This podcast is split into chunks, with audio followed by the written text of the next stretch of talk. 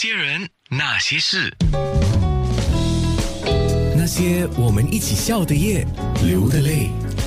星云真善美传播奖举办十年之后，在新加坡第一次举行。新加坡报业控股的华文媒体集团社长李慧玲获颁了杰出贡献奖，新民日报的总编朱志伟获颁了特别奖。那我特别注意到新民日报啊，有了相大篇幅的报道，其中有一个就是媒体论坛嘛。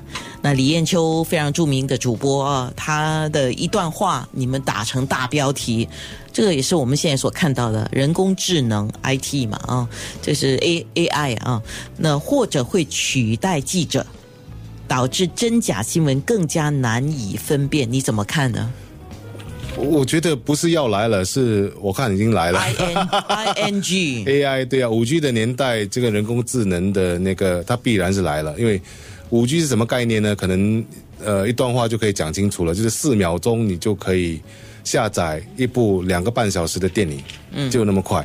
然后人工智能来说，我我们其实内部有讨讨论过这个问题，诶，就比如说一一场足球赛或者一一个简单的车祸，能不能用人工智能来处理？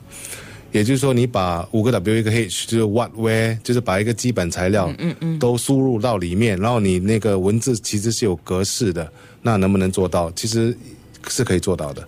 当然，在中国，其实这一块新闻业 AI 的发展已经，我觉得已经走得比我们更前面了啊！包括他们有虚拟的主播，呃，你你其实不是能太能看出来他原来是虚拟的，他就是一个一个很像一个真人。然后另外一种处理的方式，就比如说特朗普讲了一段话，你听到他嘴型好像他真的讲了那段话，其实那些话不是他讲的，哦，所以怎么真假难分，我觉得真的不容易分辨，哦，所以为什么真善美会大师哦，十年前就开始在想这些问题了，就是我们还是要提倡呃新闻的真、新闻的善跟新闻的美。对啊，我看到你们的报道里面有不少的小标题，其实小标题都是重点，包括了星云大师说的，只有媒体可以救社会。当然，媒体看什么媒体啦，像刚才我们有聊到自媒体嘛，现在很多自媒体啊，自媒体它那个是不是救社会啊？那个有一些是可以破坏掉社会的哈。现在一个比较大的议论，当然就是一些呃一些人，他可以通过自媒体的方式，嗯，呃，以其操纵一些国家的大选，这个是这个是一个严肃的话题了，嗯，啊，所以为什么我们新加坡必须要有一些一些法令来来来来来阻止阻止这些事情啊？所以我觉得说。自媒体的影响力其实是可大跟可小的，就是可好可坏。对，可好可坏。在台湾大选其实也在谈论这个问题啊，所以我觉得这个东西是必须要我们思考，然后到最后沉淀，然后大家心目中要问自己：第一，我们要一个怎么样的媒体？媒体人也要自己问自己：我们要做一个怎么样的媒体？对，那。做一个怎么样的媒体？等一下我会问。我就说到朱志伟跟媒体的缘分嘛，而且刚才我们也提到，当初为什么会有点智慧的刊登啊，还有后来结集成本啊，啊，就是一本一本的大家喜欢的书籍、畅销书籍啊。如果以一篇点智慧来说明你和点智慧还有媒体的缘分，那你今天选的这一篇是在于明，在于明是《新民日报》的明吗？呃，对，是新民，不过那个名，我觉得是在于应该是明理的明，就是它其实刊登在十二月七号的《新民日报》，然后安娜要我选的时候，我其实马上想到这个，因为我这几天一直在思考的问题是，呃，怎么样才算是一个明理的人？一个明理的人，他的那个看待事物的态度是什么？所以，哎，我就讲了，哎，马上就把这篇稿就拿给安娜看，安娜说好，我们就分享这一篇对。就是你特别打印给我的时候，我就看到第一行了嘛啊！真正有智慧的人不会刻意的表现自己。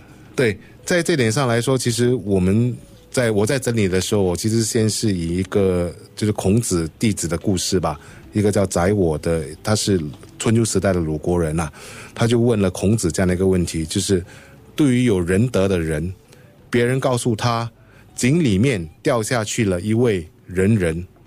你会跟着下去吗？然后孔孔子就说：“为什么要下去呢？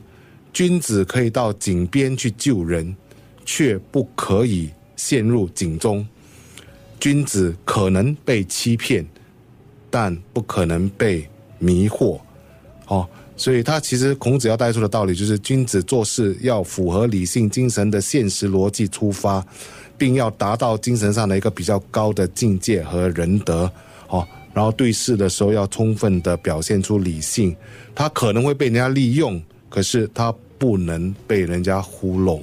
所以我其实多少通过这些哈，呃，当然后来大师的一个开示就是，我们要如何做到智者不惑。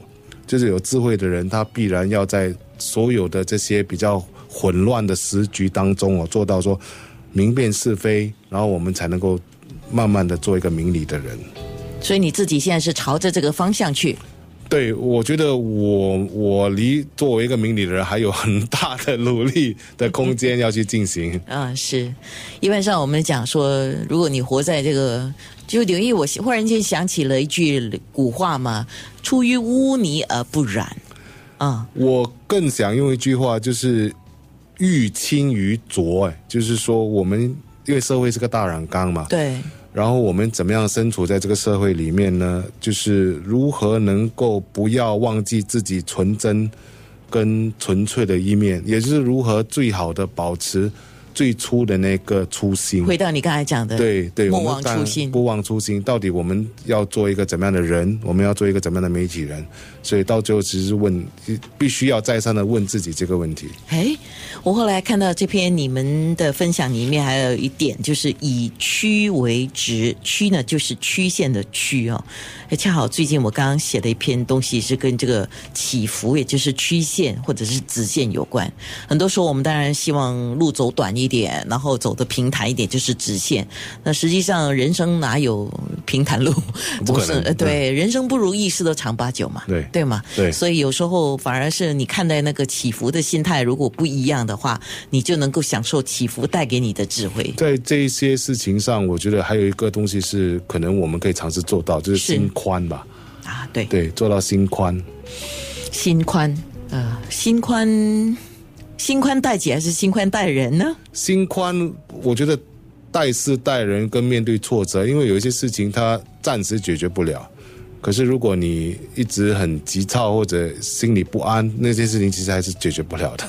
哎倒不如心宽的去看待哦。有时候时间可以解决所有的问题。哎，这个其实也就是生活的智慧。因为今天早上我在刚刚跟朋友讲，他说我大概是属于那种，这个事情如果现在解决不了，我懂得怎么样先把它放在一边，甚至明天才来解决。这个就是点智慧嘛。哎哎，我要问他了，你是你是看了点智慧，还是你自己有智慧？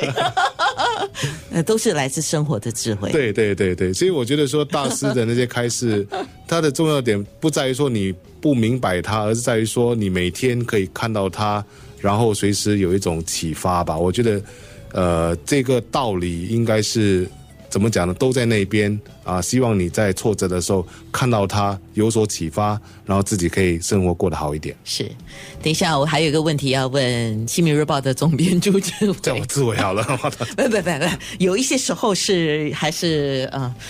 莫忘呃尊重啊呃，接下来在《新民日报》想要做一些什么？那些人，那些事。